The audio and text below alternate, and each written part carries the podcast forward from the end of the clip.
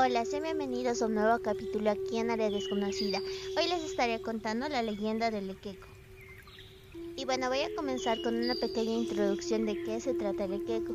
Pues en La Paz, Bolivia, cada 24 de enero se celebra la fiesta de las alacitas. Las fiestas de las alacitas se conoce más que todo porque a las 12 se empiezan a comprar cosas en miniatura y se cree que con el tiempo eso se va a hacer realidad si todos lo compran con fe y devoción.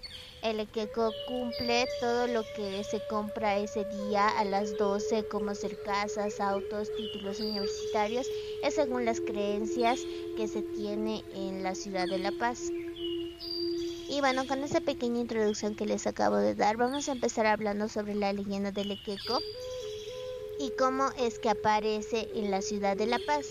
Pues el Equeco es un dios andino representado por una pequeña estatua resultado de la transformación sincrética del dios precolombino de la abundancia, la fertilidad y la alegría en la civilización tiahuanacota. Esta leyenda comienza por la historia de un joven llamado Isidro Choquehuanca en 1781, quien le ofreció como obsequio a su enamorada llamada Paulita una pequeña estatua de Lequeco. Cuando ella se vino a trabajar a la ciudad de La Paz, en la casa del gobernador y comandante de armas de la ciudad de La Paz, don Sebastián de Segurola. Poco después de su llegada aquí a la ciudad de La Paz, esta fue cercada por un movimiento indígena de 40.000 hombres reclutados por Tupac para rebelarse contra la corona española durante varios meses. La ciudad no podía provisionarse de agua ni de alimentos. Cada vez eran estos productos más escasos sin embargo, Paulita no sufría porque su novio había sido reclutado en el ejército de Tupac Katari y pasaba las líneas de defensa en secreto para llevarle comida a su amada. Sin embargo, Paulita se sentía muy dolida y preocupada porque sus jefes no tenían suficiente alimento que comer. Entonces ella decidió llevarle su comida sin poner en peligro a Isidro.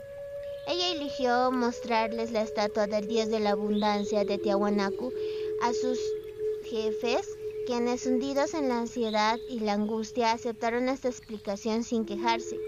Agradecieron humildemente a este pequeño dios andino, quien en esa época era representado desnudo con un pene desproporcionado en erección, ya que era el dios de la abundancia, de la alegría y también de la fertilidad. Después de varios meses del cerco, el ejército español llegó a La Paz y la ciudad fue liberada. La terrible hambre que había sufrido el resto de la población no había afectado al sargento ni a su esposa. El gobernador don Sebastián de Segurola quiso rendir homenaje al pequeño dios precolombino que los había salvado, así que inauguró la feria que hasta entonces se celebraba cada 20 de octubre en cada año eh, porque esta fecha es la fundación de la ciudad de La Paz. Sin embargo, se trasladó al 24 de enero. Durante esta feria venían o intercambiaban equecos. El gobernador sin ninguna explicación dio su palabra de honor, indicando que estas figuras traerían suerte a sus propietarios. Sin embargo, los españoles decidieron cambiar la apariencia del equeco, vistiéndolo y eliminando su pene exuberante. A partir de entonces, la liberación de la ciudad de La Paz permitió una recuperación de las tradiciones indígenas a través de esta superstición optimista que se extendió entre, entre todos los habitantes sin pretenderlo. Don Sebastián de Segurola lanzó un decreto que destacó en la época colonial y republicana. Desde entonces la tradición se ha mantenido profundamente arraigada en el ámbito popular y la feria aún existe hoy en día. Cada año en enero, actualmente el Equeco es un pequeño dios a quien se ofrece cigarrillos y alcohol. Un huequito en su boca está previsto para que pueda fumar y pequeños objetos que representan los deseos que se piden al Dios para que los realice. Por ejemplo, si una persona, como ya les había explicado, quiere irse de viaje, se le ofrece una miniatura de avión o un pasaporte en la feria. Sin embargo, muy aparte de la leyenda que existe acerca del origen del Equeco, también hay relatos que existen acerca de este dios, pues se dice que es celoso y rompe amores, ya que es exigente y caprichoso. Cada año quiere las últimas novedades que los artesanos hicieron en su nombre el primer martes y viernes de cada mes hay que sentarse con él para pichar coca y fumar astoria.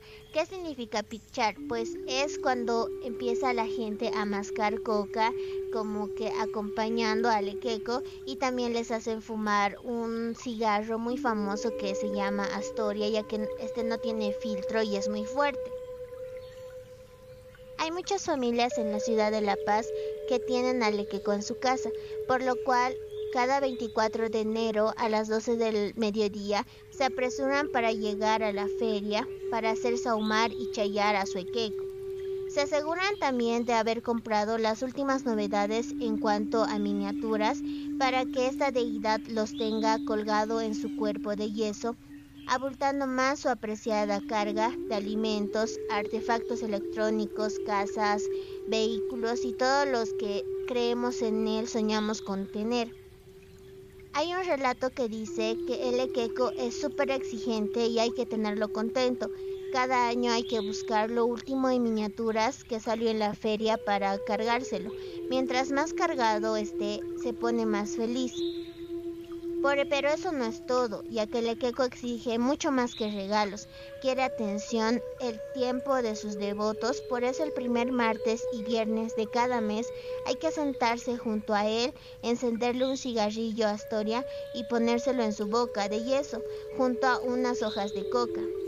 Las personas que poseen a este dios de la abundancia en sus hogares cuentan que hay que sentarse a su lado, pichar coca y fumar cigarro contarle las preocupaciones que uno tenga, pedirle los deseos, porque él lo cumple todo. Pero también hay personas que dicen que es celoso, ya que el equeco no es solamente exigente y caprichoso, es también muy celoso y quiere tener toda la atención. Pues ¿qué pasa si no se le da toda esta atención? Pues es grave, aseguran muchos, porque puede causar divorcios, ya que hay un relato que en Santa Cruz una pareja se divorció y al pobre Keiko lo hicieron desaparecer, pero él no tuvo la culpa, ellos lo han descuidado. Y es por eso que él, como dicen muchos, ha provocado ese divorcio. Pero no todas las historias de celos de Lequeco terminaron mal. Hay una historia de la señora Justina Tucupa que tuvo un final feliz porque ella y su esposo hablaron con el Dios y le dejaron claro que él era el Dios de la abundancia en su hogar.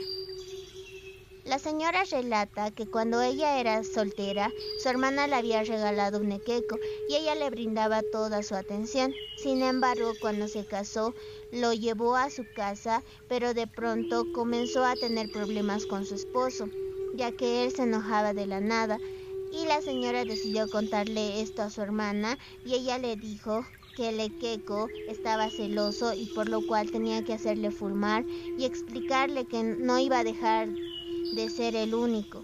Entonces ella decidió hacerle caso y un martes, el primero de cada mes, su esposo y ella se sentaron al lado y le prendieron cigarros. Le explicaron que él será siempre el Dios de la abundancia y que ellos eran una pareja aparte. Y él les entendió porque hasta ahora comenta que no han tenido ningún problema. También se dice que en 1781 se acostumbraba a regalar al equipo sin nada para que la persona que lo recibiera lo vistiera y lo cargara con todo lo que deseaba tener.